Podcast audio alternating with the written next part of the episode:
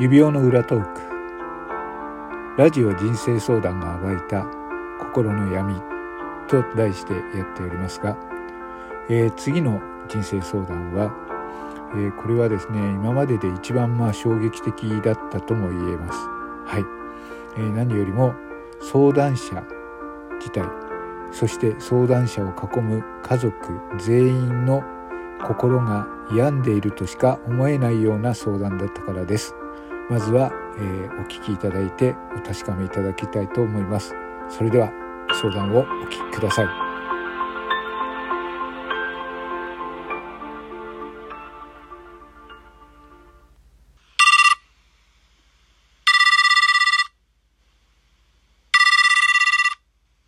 はいもしもしテレフォン人生相談ですよ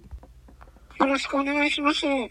はい、えー今日はどういったご相談ですかっと、まず、家族構成が、あの、夫と、はい、まずおっしゃっていただくんだったら、まず、えっ、と、年齢もおっしゃっていただけますかあ、私、えーあの、ご主人はおいくつですかあ、主人は56歳です。は ?56 歳。はい。それであなたはおいくつい、えー53歳です。は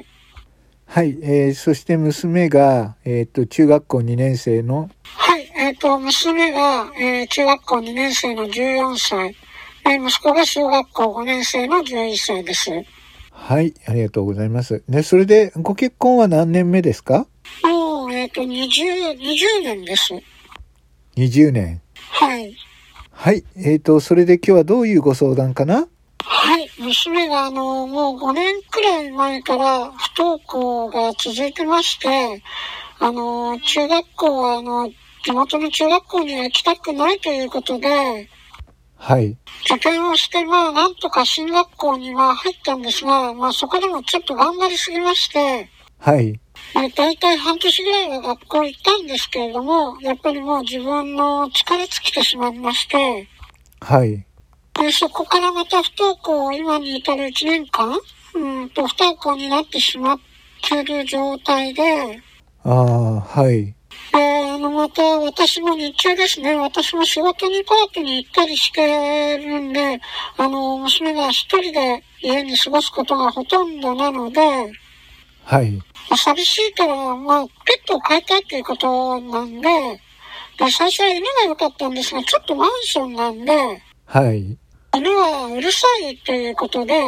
じゃあ、あの、小さいウサギにしようということで、あ、はい。それでですね、まあ8ヶ月ぐらい前からウサギを飼ったんですね。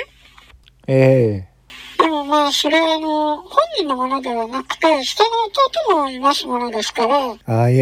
え。一緒にまあ家族で子供2人が世話して、まあやっていくということで飼ったんですけれどもね。はい。最初はあの、可愛がってました。ね。だけどあの、ちょっとまああの、娘も不安定なところがあるので、はい。ちょっとこう、あの、自分の気持ちが、あの、うまく整理できなかったり、あの、思い通りにいかなかったり、失敗が重なると、んもう、あの、そこでパニックになってしまって、で、4ヶ月ぐらいしてからですね、うさぎにこう、自分の感情を当てつけるようになって、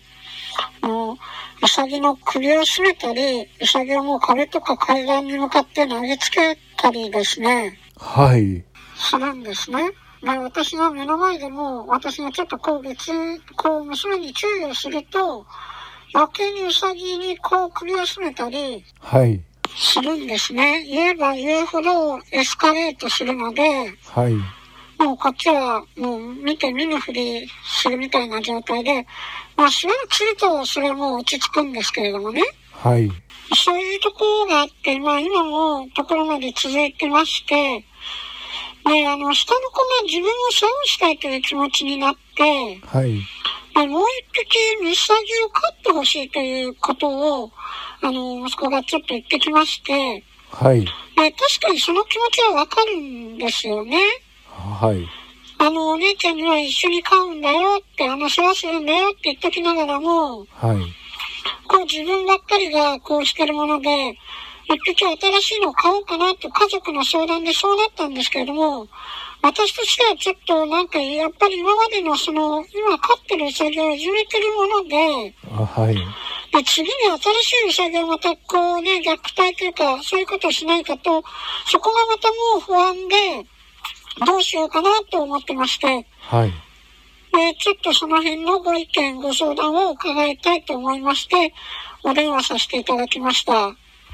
ああ、なるほど。あの、最初の経緯っていうのがちょっとね、一番大切だと思うんですけれども、ああ、なるほど。はい。お嬢さんはまあ不登校でお家にいらっしゃるから、はい。寂しいだろうからっていうお話なんだけれども、はい。ええそのお嬢さんだけのうさぎってしないで、ええ息子息子さんも一緒にしたのはついでみたいな感じついでっていうか、まあ、理由は本人も犬は飼いたいっていうのは、うん。もう以前から、えーずっと言ってたんですけど、犬を飼えなくてウサギにするんだったら、じゃあ自分も欲しいってなったんですけど、一匹いきなりまあ、ペットを飼うのは初めて、何せ初めてですから、でね、あの実際に兄弟ってずっと仲いいとは限らないんだけれども、そうですね、はい。その辺は、あの、分かってておっしゃってるのかな確かにあの、仲悪いんです、いつも。だけどまあ、このお世話に関しては、えー、この子はちゃんと喧嘩してもその辺は自分たちでうまくやっていかなきゃダメだというふうには言ってたんですけれども、うん。言ってたのは言ってたんだけど、うん。行動としてはどうなってました行動としてはもうお姉ちゃんが一方的に、なるほどね。うん、はい。そうなっちゃうんですね。そこはちょっと失敗したなと思ってます。うん、はい。はい。ただね、そのお姉ちゃんが、えっと、ちょっと4ヶ月ぐらい経ったらもう自分のイライラを全部ううさぎにぶつけているということそ、そうなんです。でもそのつうさぎ強いですよね。え首絞められても生き残ってるし、そうなんです。壁に投げつけられてもでしょはい。生き残ってるしね。うん。まあ、あの、骨は折ったこともあります。あの、もうね。えう、うさぎ骨折ったの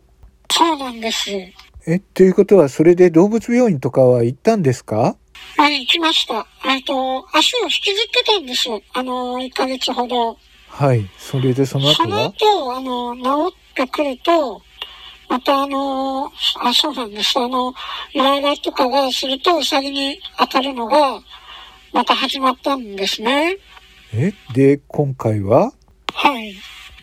そのご質問自身は下のお子さんが自分もうさぎが欲しいと言われたので、はい。もう一匹買おうかなって思うんだけど、そこについてどうだろうっていうのがご質問ですよね。そうです。あの、お嬢さんの虐待をはい。あの直すにはどうしたらいいかみたいなノウハウは終わりなわけあの、逆ギレするんで、うん。今の時点では、まあ、ないんですね。本当にそれこそもう、あの、心療内科とか、はい。まあ、そういう病院とかにも、ええまあ、相談に行った方がいいっていうのは勧めるんですけど、まあ、本人は、まあ、そういうところには行きたくないって言って、はい。はい。まあ、拒否するものですから、えだから私主人としては、まあ、あの、娘の、まあ、気持ちが収まるまでは、まあ、そっとしとくしかないかなって、イライラして、もう、そっとしておくみたいなのが感じで、まあ、優しく、まあ、その、うさぎに辛いことをししてはいけないことはしないでねっていうふうに、言うしかないよねっていうことなんですね。えなるほど。で、どうしたらいいでしょうかっていう。はい、そうなんです。はい。わかりました。今日はですね、あのーメンタルトレーナーの方が、先生がいらっしゃいますので、ええ伺いたいと思います。はい。先生、それでは、あのーよろしくお願いします。はい。えっ、と、よろしくお願いします。さあ今回の相談、えー不登校の娘がストレスがたまるのでウサギを飼ってあげたそのウサギを飼ってあげたことで、えーウサギに対して虐待をするそうすると、えー弟もウサギが欲しいということでそのウサギを飼おうかどうか悩んでいるという相談でした、えーここまで聞いてこの相談者の観点どこか違うなと思いませんでしたかはい、えーこの相談、えー相談者回答者が変わって、えーまだまだ続きますそれでは後半をお楽しみください